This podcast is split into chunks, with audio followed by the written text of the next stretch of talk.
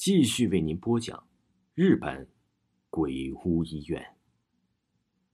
正中央的位置上摆放着数个残漏破旧的铁架子，上面呢摆放着不少的瓶瓶罐罐，装有福尔马林的管子放着各种的标本体，有双眼，有内脏，还有没有下身仅剩下的一个头部。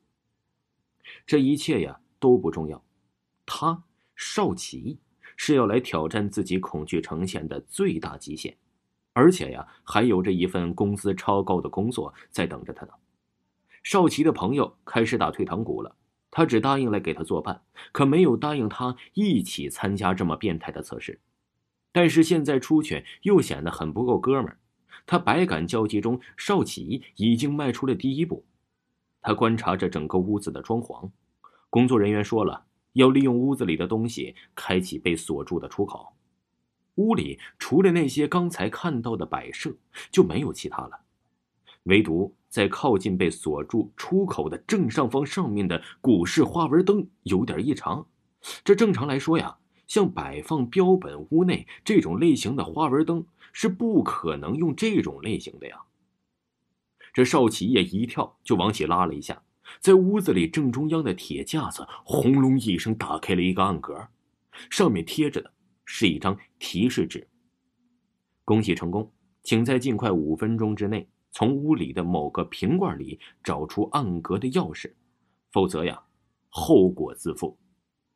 一开始，这少奇并不以为然，反正啊，也只是一个挑战。但是他错了。少奇，喊他的是自己的朋友李楠。他被一个突然从天花板上打开的暗格出现的一个人影挟持着。他满身绷着白色的绷带，手上拿着一把锋利的尖刀，抵住李楠的脖子上。住手！你还有四分钟。绷带男子动了动口，手中的尖刀又往李楠的脖子上抵进去几分呢？一道鲜血从脖子上缓缓流下。看到这一幕后，少奇完全惊呆了。这，不只是一个挑战吗？怎么成真了？救！救我！李楠惊恐的呼救声一次次的刺激着少奇的神经。这回少奇完全镇定不了了。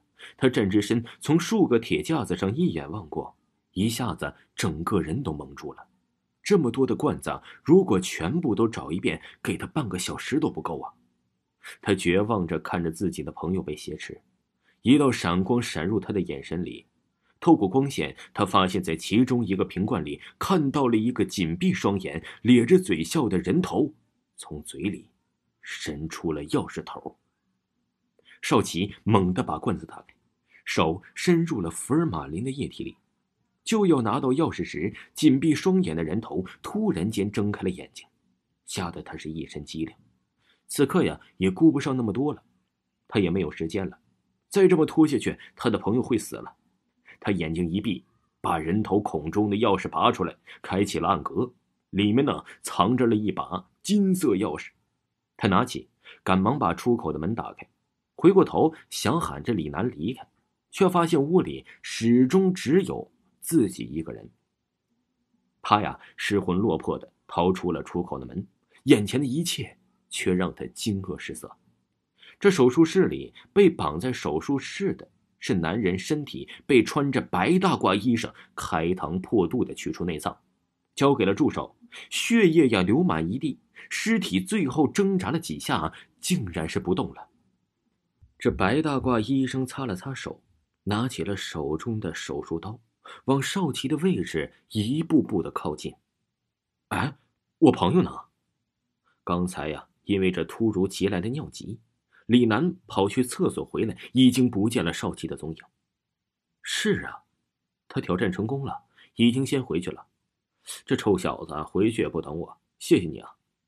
那我也走了。好的。望着李楠离去的背影，工作人员诡异的一笑，手里呀一下子多出了个冰罐子。这冰镇在冰块里的心跳还是一跳一跳的，最终停止了跳动。冰块儿。保持了它最好的状态。听众朋友，日本鬼屋医院到这里就为您全部播讲完毕，请您继续收听。